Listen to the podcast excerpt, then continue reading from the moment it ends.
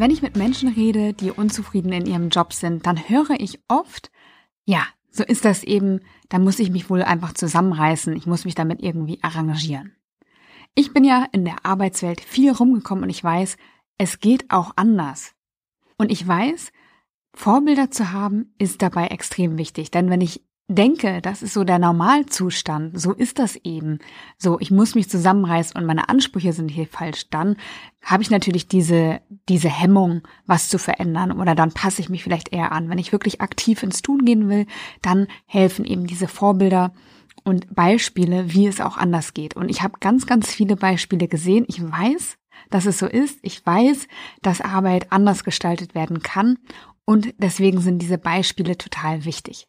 In dieser Folge spreche ich mit Anna Schnell, die gemeinsam mit ihrem Mann Nils weltweit nach positiven Beispielen in der Arbeitswelt gesucht hat.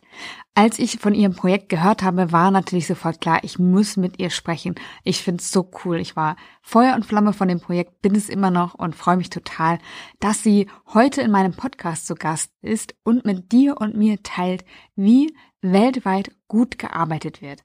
Ob Australien, Jordanien oder die Mongolei, Positivbeispiele gibt es überall. Mein Name ist Janike, ich bin Coach für erfüllte Karrieren und ich möchte an dieser Stelle noch eine kleine Bitte platzieren. Wenn dir mein Podcast gefällt oder ich dir in einer dieser Folgen schon mal einen hilfreichen Impuls geben konnte, dann freue ich mich total, wenn du diesen Podcast im iTunes Store oder wo auch immer du Podcast hörst, bewertest. Ich bin mega dankbar für alle Bewertungen, die in den letzten Tagen und Wochen reingekommen sind. Vielen, vielen Dank, wenn eine davon von dir ist. Also das hilft mir total, auch bei der weiteren Ausgestaltung vom Podcast. Für nächstes Jahr habe ich wirklich ganz, ganz tolle Sachen geplant und freue mich, gemeinsam mit dir weiter beruflich zu wachsen. Jetzt wünsche ich dir viel Freude bei Kopf, Herz, Erfolg, dein Podcast für eine erfüllte Karriere.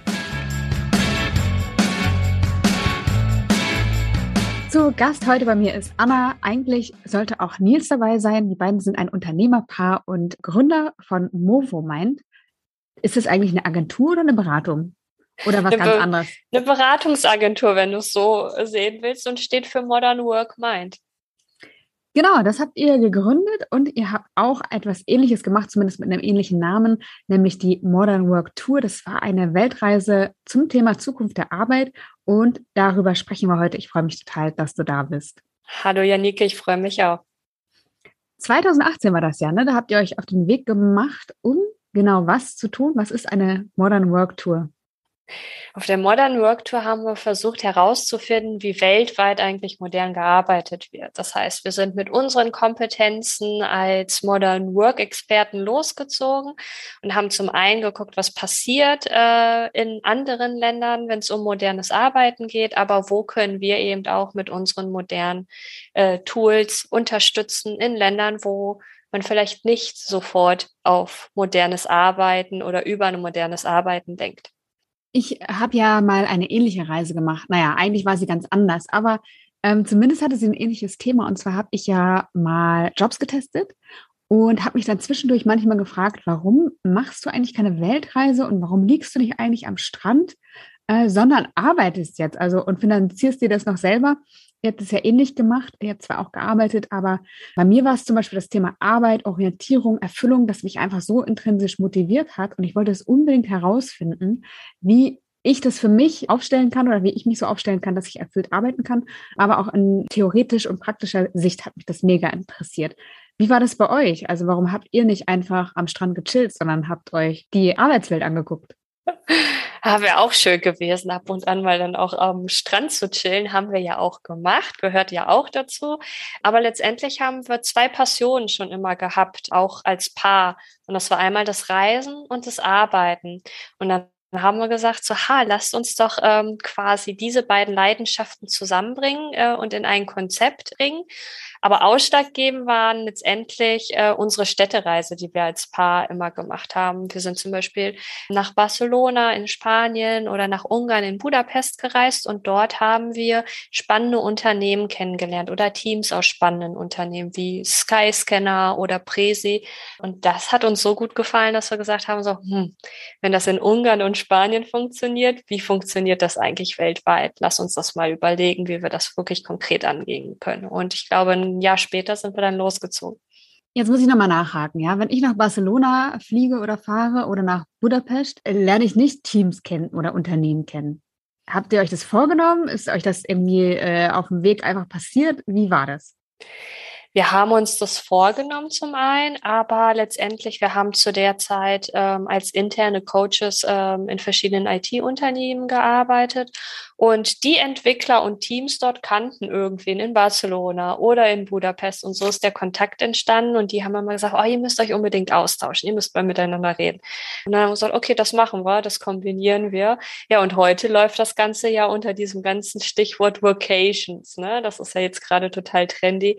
Und wir haben das damals schon 2017 und 18 gemacht. Gar nicht so als Wort, sondern irgendwie, weil wir gedacht haben, ja, wir können auch, während wir eine schöne Städtereise machen, auch coole Unternehmen und coole Menschen in modernen Unternehmen kennenlernen.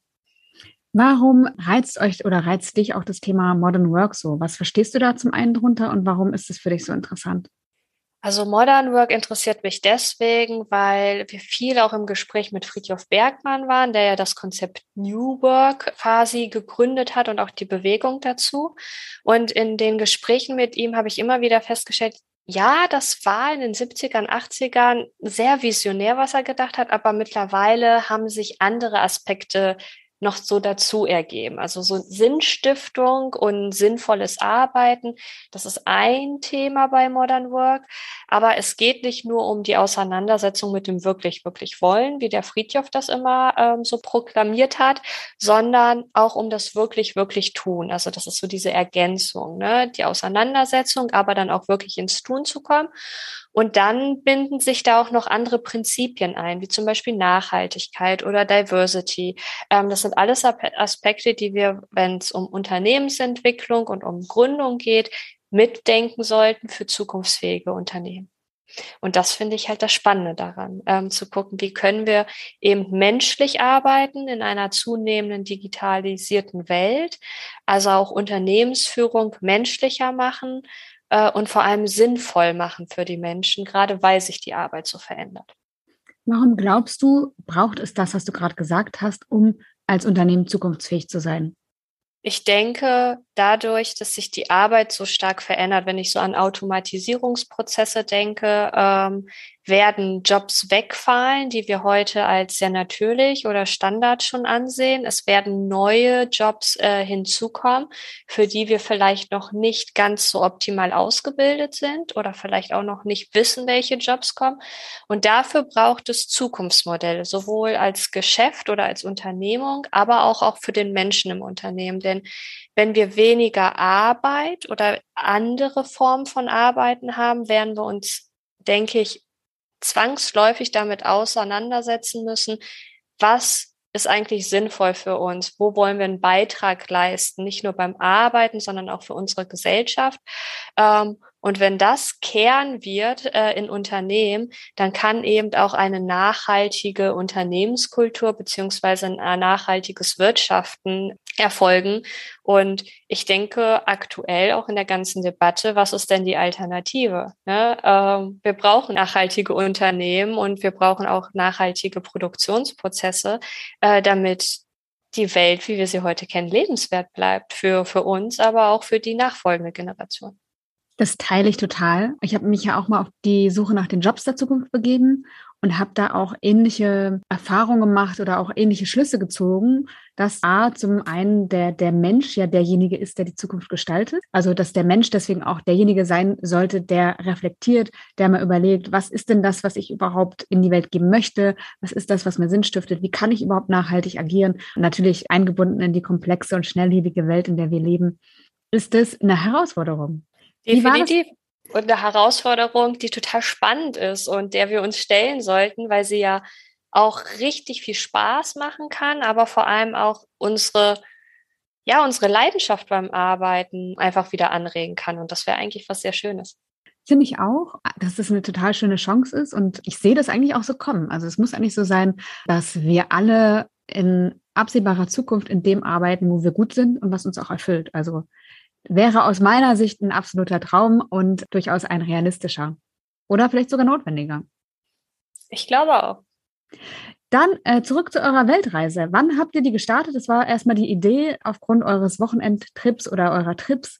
Ähm, die Idee ist entstanden und dann ging es ja 2018 los. Was war das erste Ziel? Wie habt ihr da losgelegt? Wie seid ihr an die Unternehmen gekommen? Wie war das?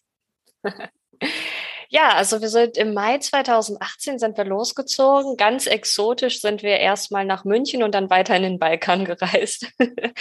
Uns war total wichtig, dass wir einfach Slow Traveling ähm, anfangen, weil irgendwo reinzukommen, also sagen wir mal von Deutschland bis nach Australien und dann so ein, so ein Clash zu haben, das empfanden wir gar nicht als so wertvoll oder so interessant ähm, sondern wollten tatsächlich erstmal gucken, was ist eigentlich hier gleich um die Ecke und was passiert zu moderner Arbeit im Balkan, wo wir eigentlich recht schnell gut hinkommen könnten, aber sehr wenig eigentlich über die Länder wie Albanien, Mazedonien an sich wissen.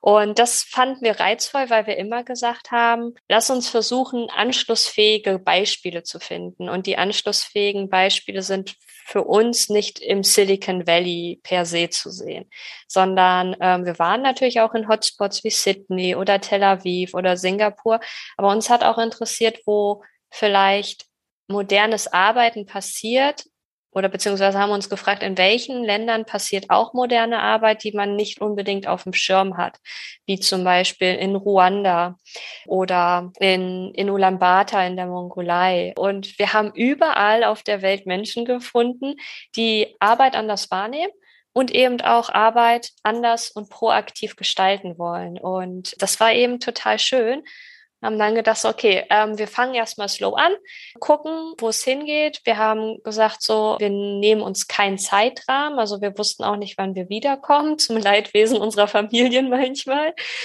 Und haben gesagt, der Balkan und nach Georgien. Und wir wussten, wir wollen so ungefähr bis in die Mongolei und ab dann gucken wir weiter, wo es hingeht. Und dann ist es noch nach Asien gegangen und nach Australien und dann über den, über die Vereinigten Arabischen Emirate, den Nahen Osten zurück.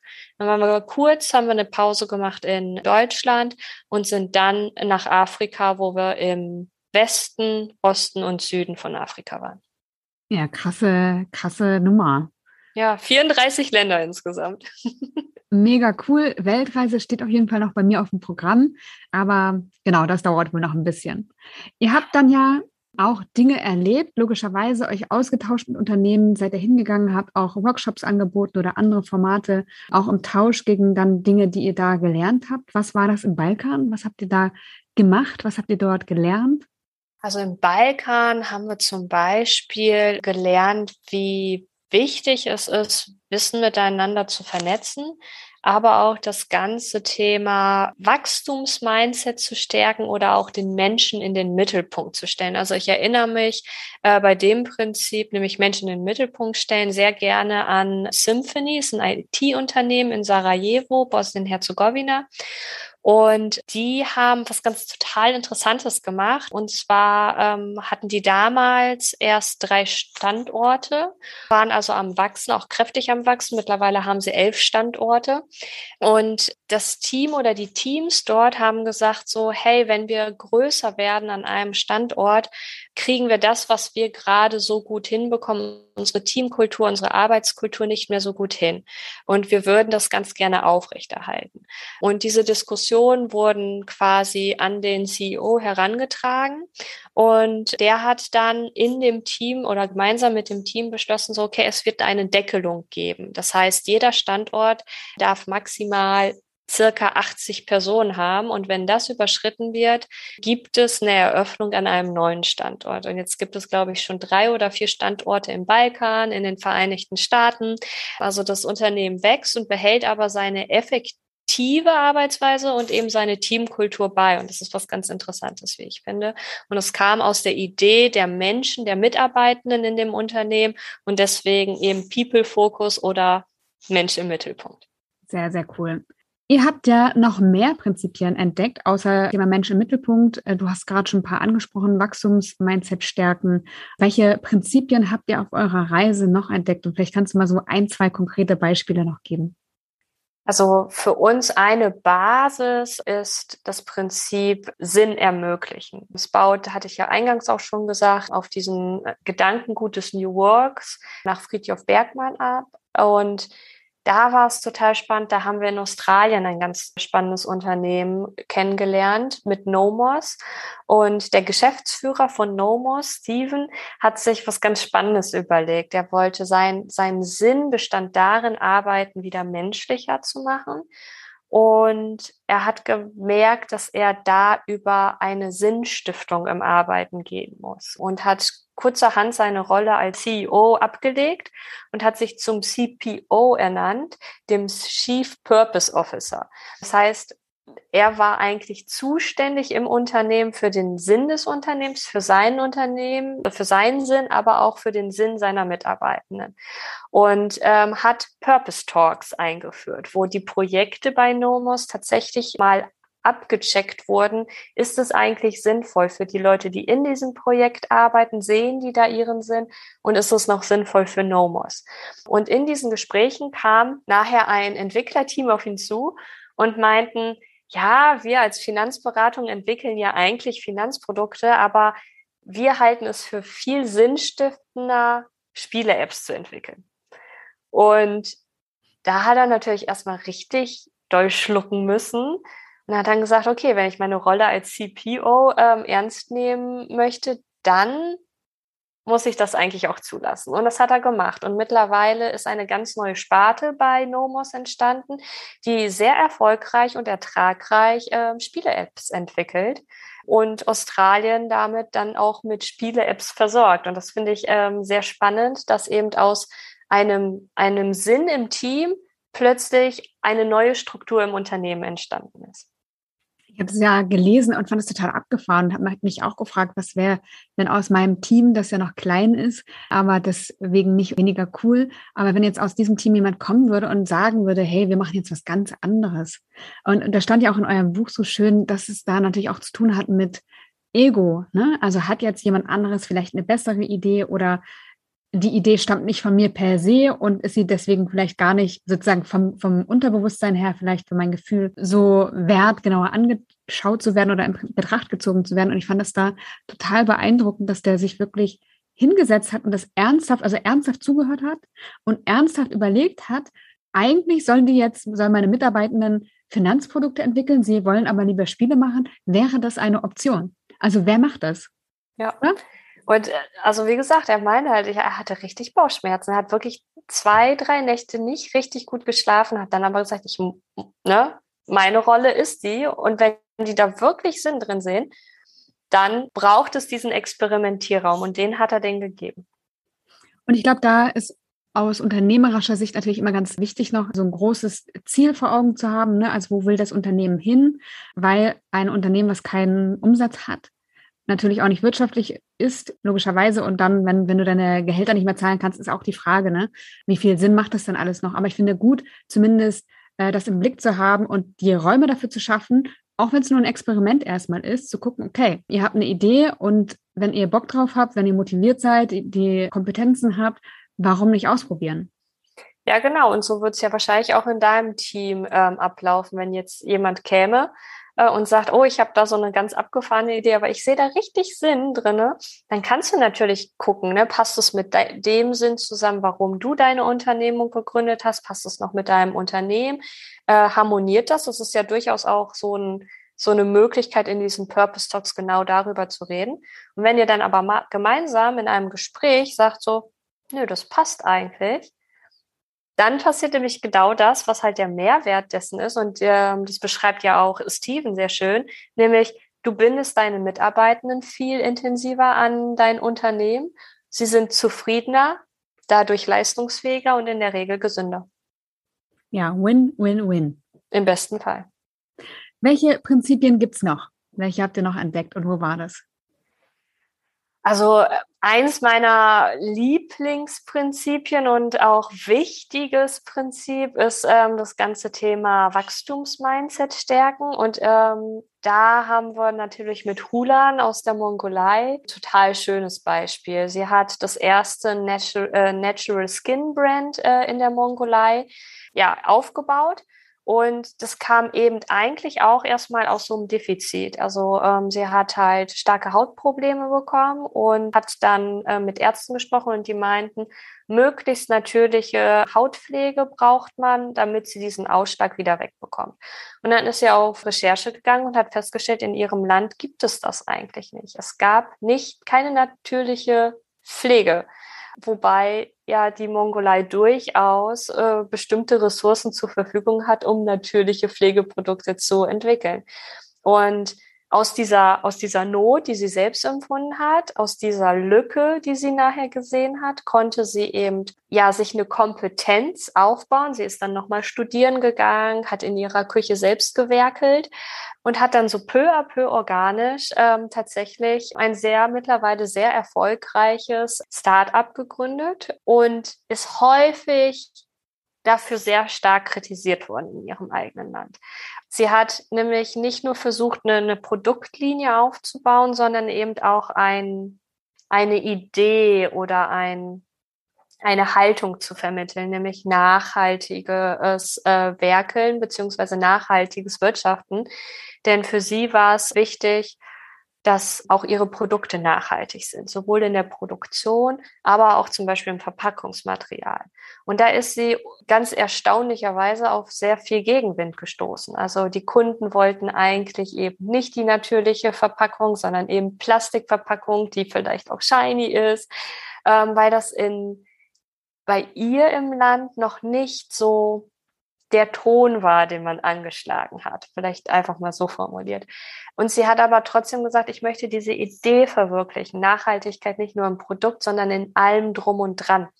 Und ich weiß noch, wie sie mir dann erzählt hat, dass ihre Eltern quasi in, auf der Straße äh, Beileidsbekundigungen bekommen haben von Fremden für ihre total crazy und verrückte Tochter. Und dann ist aber was passiert, weshalb ich sage Wachstumsmindset. Sie hat dann nicht gesagt, oh, jetzt höre ich auf damit, und, sondern hat gesagt, nee, jetzt finde ich noch bessere Erklärungen, noch bessere Argumente. Ich überlege mir noch bessere Konzepte, äh, damit ich genau diesen Menschen begegnen kann, um sie dann vielleicht zum einen natürlich zu überzeugen, aber auch zu schulen. Was bedeutet eigentlich Nachhaltigkeit und warum braucht es nicht unbedingt die Plastikverpackung, sondern vielleicht auch Naturverpackung? Und das fand ich schon ziemlich eindrucksvoll, sich aus solchen Niederlagen oder quasi ja, vielleicht auch, na, wie sagt man, so, so Gegenströme einfach sich ähm, da auf sehr angenehme und ressourcenorientierte Weise dem sich entgegenzusetzen. Das fand ich cool. Wie kommt man in so ein Wachstumsmindset?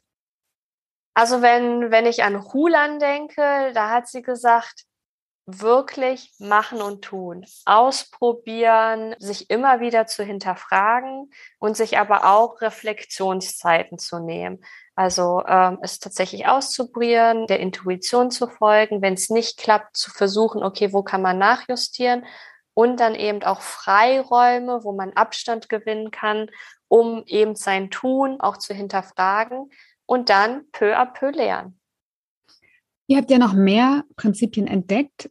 Aber du hast gesagt oder ihr habt geschrieben, dass eigentlich Sinn so das zentrale Thema ist.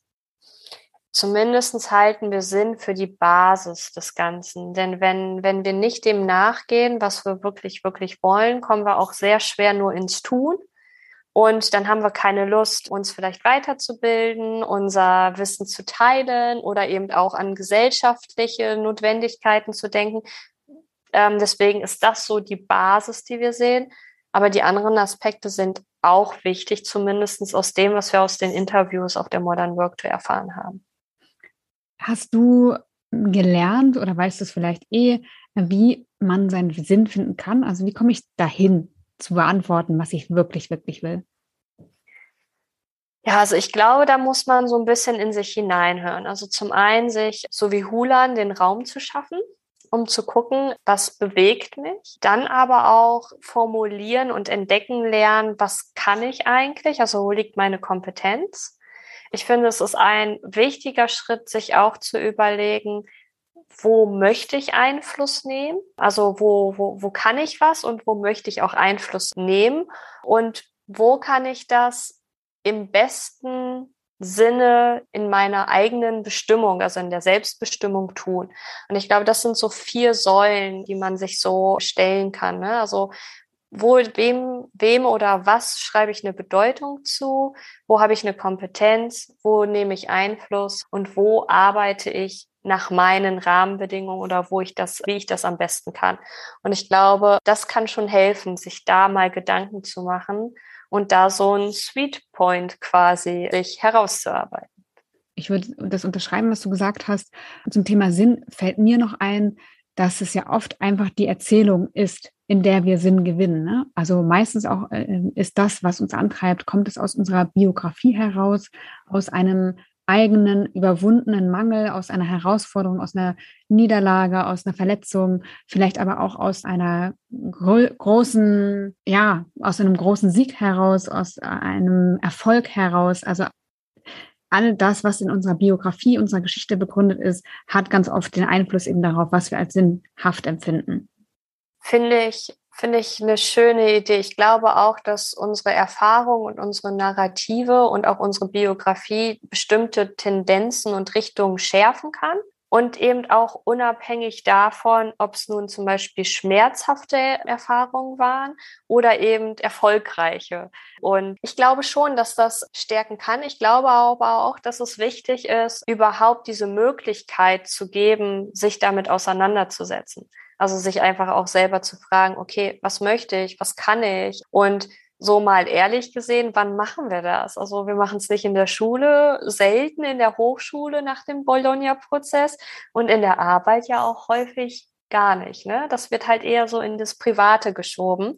Und das aber trotzdem in dieses Berufliche wiederzubringen, diese Räume zu ermöglichen und auch diese Denkweise, das finde ich halt unabhängig von der Biografie genauso wichtig.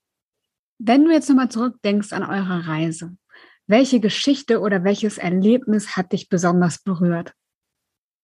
Oh, das sind so viele. Ähm, hm. Kannst du, kannst du eher sagen, ob beruflich berührt, privat berührt? Persönlich, hilft dir das? Mhm. Dass dich persönlich berührt hat, wo du vielleicht Tränen in den Augen hattest oder wo du so ein so ja emotionale Momente halt hattest, wo du gemerkt hast, das macht jetzt irgendwie was mit dir in besonderer Art und Weise? Ich fand schon gerade so am Ende der Reise mich persönlich hat doch sehr stark beeindruckt, wie viel Gastfreundlichkeit wir erfahren haben. Also wie, wie nett von Anfang bis zum Ende die Menschen waren, wie inspirierend sie waren. Also wir hatten ja eine Situation oder die Situation, dass halt äh, in Deutschland quasi der erste Lockdown kam und äh, wir saßen zu dem Zeitpunkt in Namibia. Und Namibia hat sofort alle Grenzen dicht gemacht. Also nichts aus Europa durfte rein, aber nichts durfte auch nach Europa raus. Und wir hatten dann das große Glück, dass wir ähm, auf einer Gästefarm waren in Namibia, wo die Inhaber gesagt haben, hey, dann bleibt doch erstmal hier, solange wir hier halt festsitzen. Ne? Bleibt hier. Ihr kriegt Kost und Logis von uns gestellt und 50 Prozent macht ihr Movomind und die anderen 50 Prozent helft ihr beim in dem Farmbetrieb quasi mit, ne, in der Gästefarm. Also Nils wurde da quasi zum Farmer und hat das Vieh gefüttert. Ich habe Zimmermädchen gemacht, habe die Betten dort bezogen und die Zimmer eingerichtet für Gäste. Und das war schon sehr schön, eben zu, zu entdecken, dass die Leute durchaus auch offen sind äh, in einem doch vielleicht auch verhältnismäßig klassischen Umfeld, nämlich der Farmarbeit, Farmwork dass sie dann gesagt haben, oh nee, wir lassen uns einfach darauf ein. Die machen auch so Teilzeit und das hat auch ganz gut funktioniert. Und wir haben dann in der Zeit, wo wir dort waren auf der Farm, eine, eine Familie als Gast gehabt. Und das war die Direktorin der Friedrich-Ebert-Stiftung in Windhoek, in der Hauptstadt von Namibia. Und die war natürlich auch ganz gut vernetzt. Die hat uns dann immer informiert, wie gerade Stand der Dinge ist. Gibt es Flieger, die rausfliegen aus Namibia? Und irgendwann war es dann soweit. Und sie wusste so in den nächsten nächsten sechs bis acht Tagen kommen die letzten vier Flieger, die uns nach Deutschland bringen. Und wir wussten ja so, okay, wir kommen nur mit äh, Passierschein wieder nach Windhoek und alle Airbnbs und Hotels sind dort zu. Wo sollen wir denn da bleiben? Und dann schrieb sie, kommt zu uns und dann durften wir tatsächlich vier oder fünf Tage waren wir dann bei ihr in, äh, im Haus, in der Familie.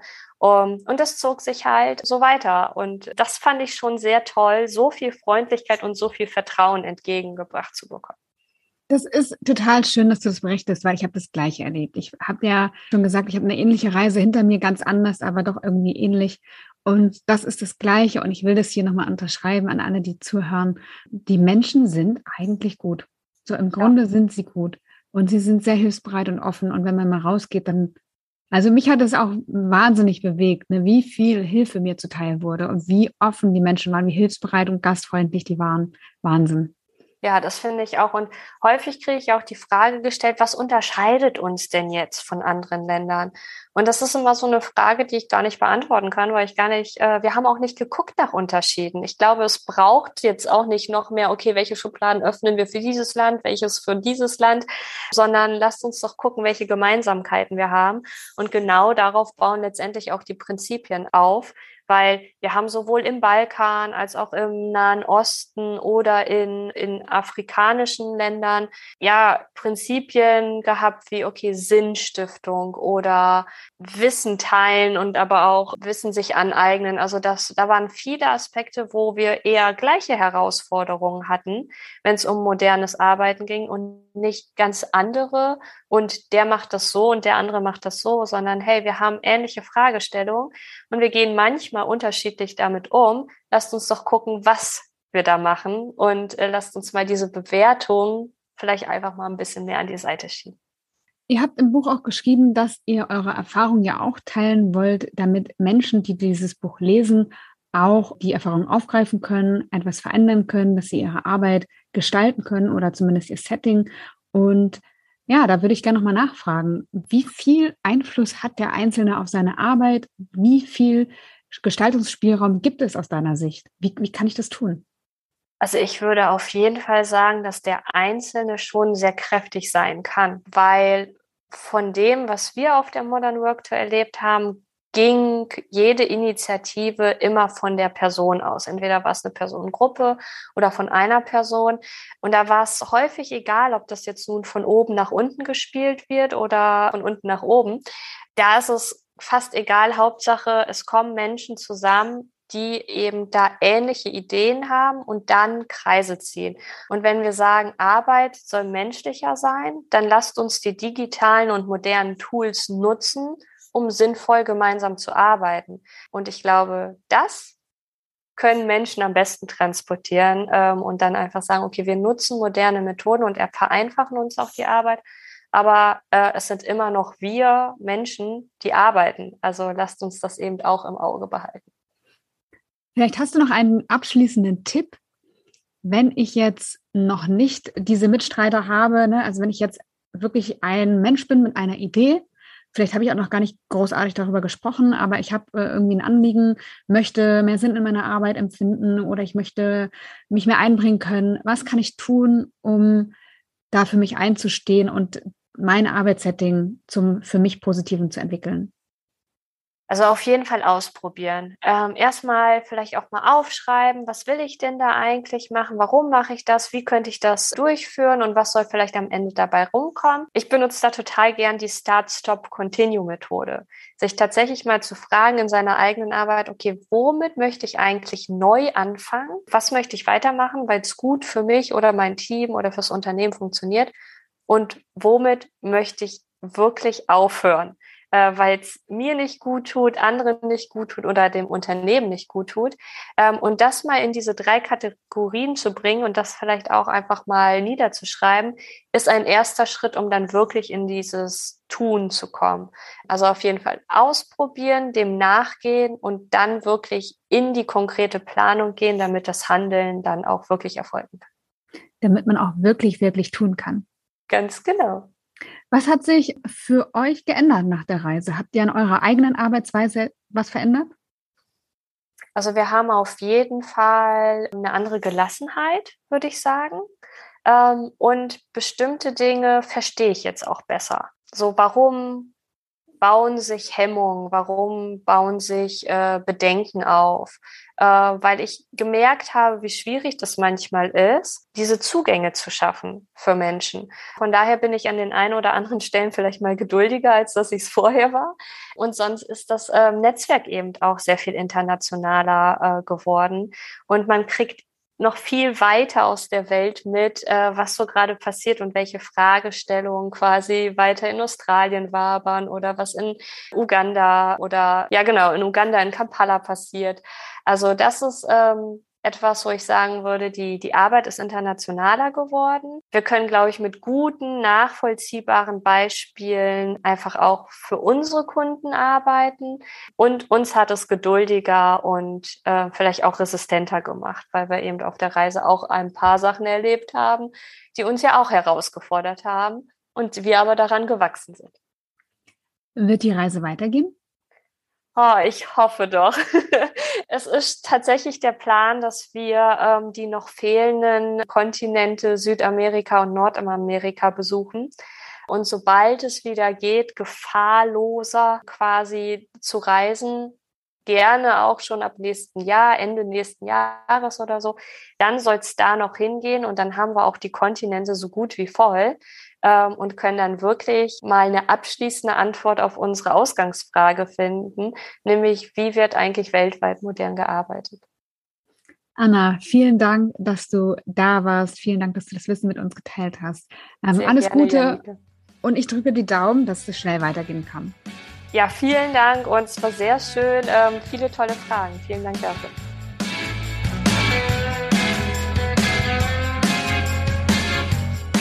Schön, dass du heute wieder dabei warst. Ich hoffe, du konntest ein paar Impulse für dich mitnehmen. Ich freue mich über dein Feedback, über deine Fragen oder Anmerkungen und auch über deine Bewertung im iTunes Store. Wenn du noch auf der Suche nach einer erfüllenden Arbeit bist, dann möchte ich dir noch meinen E-Mail-Kurs empfehlen.